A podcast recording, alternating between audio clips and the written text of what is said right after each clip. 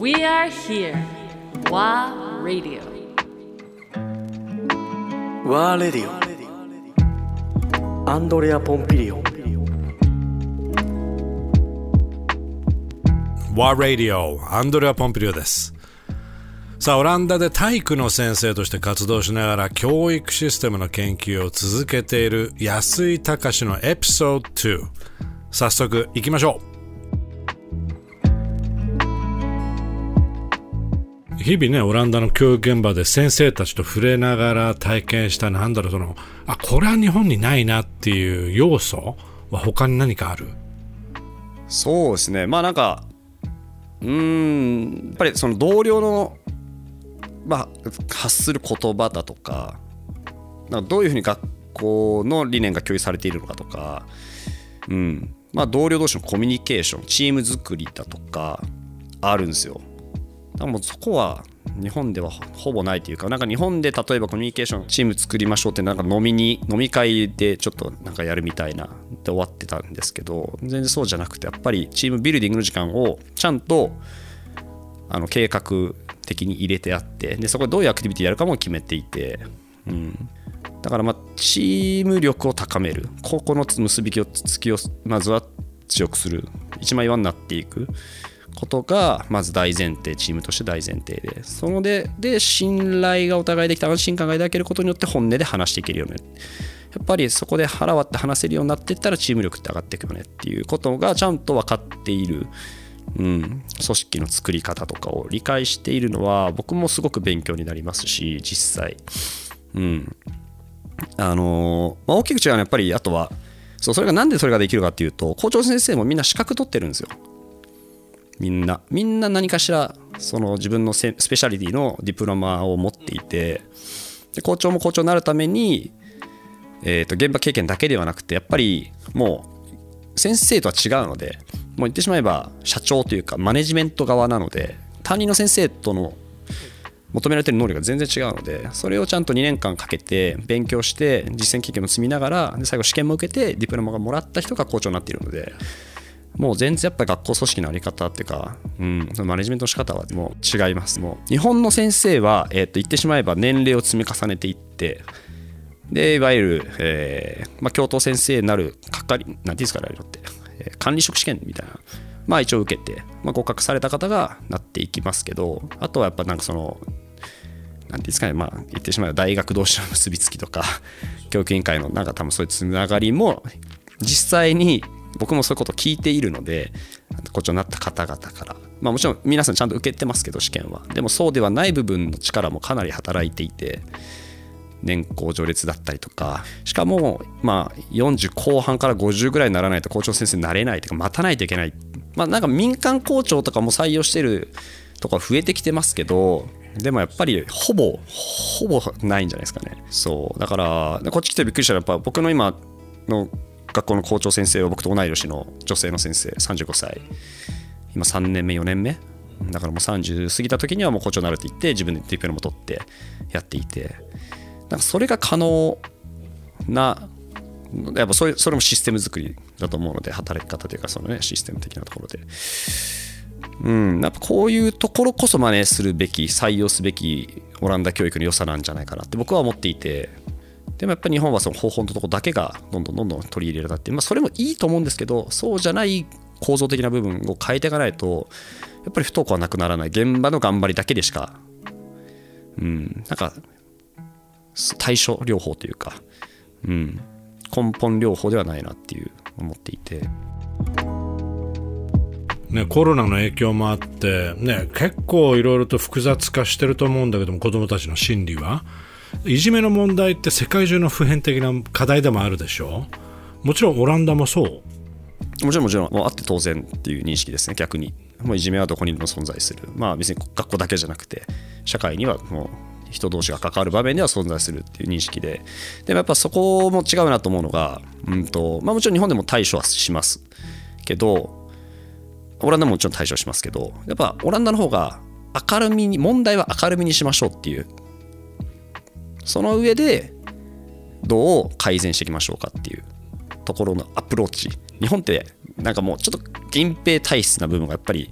あって数を報告しなきゃいけないとか僕も実際ちょっと最近友達本当その地元の友達から相談を受けて自分の子供が実は小学校2年生の時に担任の先生からいじめられていたって。でクラスの中で実はそれが、まあ、先生主導でその子を無視しようみたいな発言があった。っていうのを小学5年生今になって、まあ、打ち明けてくれた。でどうしたらいいみたいなことを相談を受けて。で、まあ、まず子供からちゃんと話聞いて。って言ってで多分そこのクラスで聞いてる子たちいるから、まあ、そこの友達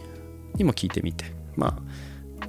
裏を取るというか。取った上で、まあ、それがそうだんであれば学校に相談すべきだよねって言って。で実際相談したらいやそんなことありませんっていう。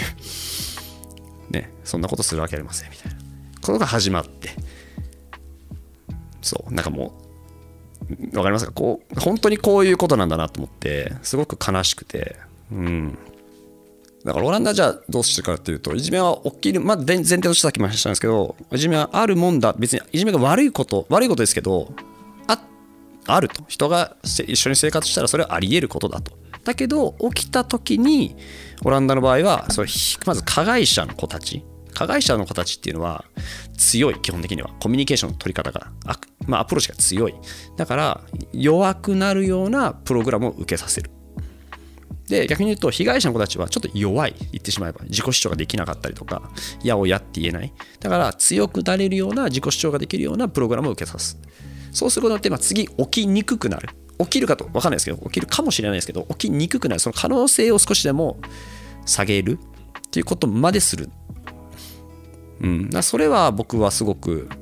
それもシステム的なところですね。だからやっぱうん。なんかやっぱ賢いなっていうか現実的というか実践的というか。そうなんかねオランダを訪れるたびに衝撃っていうか面白いなって思うのが社会づくりがうまい。まあうまいっていうかいわゆる民主的デモクラティックなプロセスっていうものを本当になんか体感できるっていうところが面白いなと思ってていわゆるまあ一般市民が必要と感じる変革があればそれを行政に提示する場があるんっていうのがねものすごく特徴的ででそれを行政がすくい上げて面白いなと思ったら検証して実際にすぐ結構速いスピードで実証実験をしちゃうと。いうところ。でそれがうまくいくと今度は上の中央政府の方に上がっていくというプロセスがちゃんとできてるところが面白い。だから変革っていう点ではすぐ物事がいや状況っていうものが変わるっていうことではないんだけど実証実験をししながらそこで得たデータや結果をもとにまあより適切な政策っていうものがデザインされていく。だから全てプロセスがちゃんと決まってるところが面白い。しかもまあ何か条例を出すっていうことになった時には中央政府からは一本化した条例が出るというよりはポーンとまあカスタムで町のニーズに合わせてその条例をデザインしていくっていう。これが本当にシステムとしてうまく成り立っているんだなっていうふうに感じる。で、オランダ人に聞くとね、その街づくりだったり、その社会づくりの考え方はどう、どういう考え方なのって聞くと、いやもう単純に物事を難しく考えない。ロジックに考えること。いわゆるプラグマティックに、えー物事を考えるというところだけであって、まあその思考がね、人を動かして、社会を形成していく大きな歯車なんだなっていうふうに、改めて本当にいつも感じている。これがまあ民主主義の形なのかなっていうふうに思いますよね。もう本当にその通りであの先週オランダの学校、まあ、教育で決まったことが、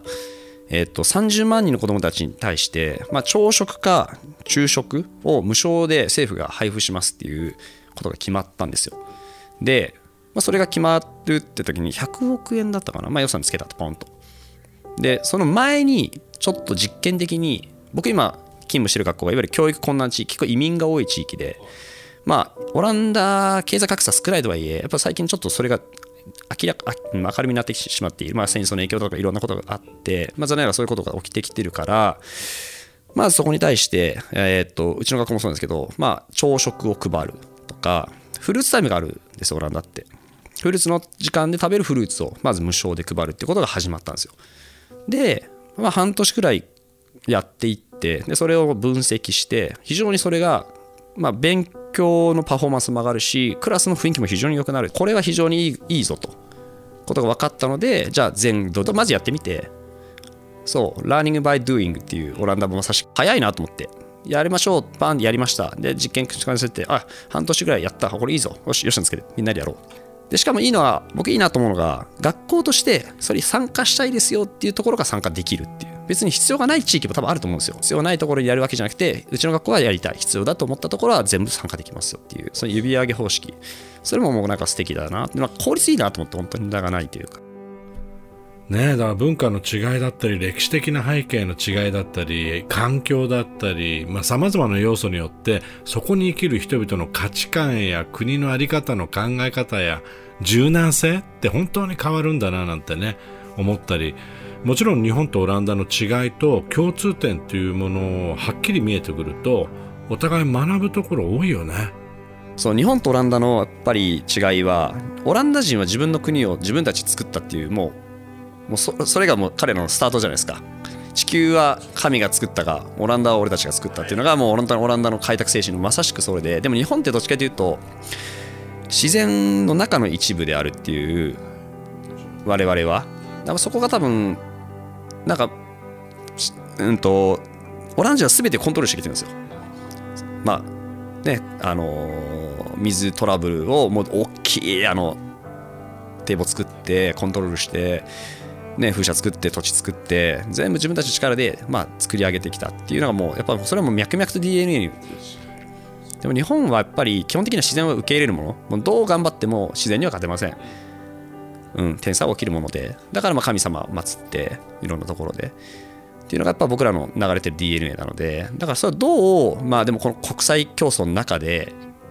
もう言ってしまえば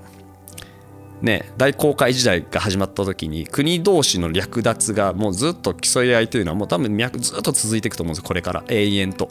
それはしょうがなくて。でもうそこの中に日本は完全に鎖国状態。日本だけだったらものすごく豊かな国だと思うんですよ、まあ100%自分たちの国だけであればもうこんないい国になると思うんですけど。でももうしょうがないじゃないですか。日本のこの国際競争に巻き込まれてしまったらその中で戦っていくしか自分たちの国を守っていくしかないので。だからやっぱいろんな考えはもう積極的に受け入れていくうんべきなのかな。まあと思うんですよね。自分たちの良さはもう自然環境の良さとかもう日本の豊かさはもう世界一だと思うのでそれをだとマインドをちょっとうん世界で戦っていくマインドっていうのは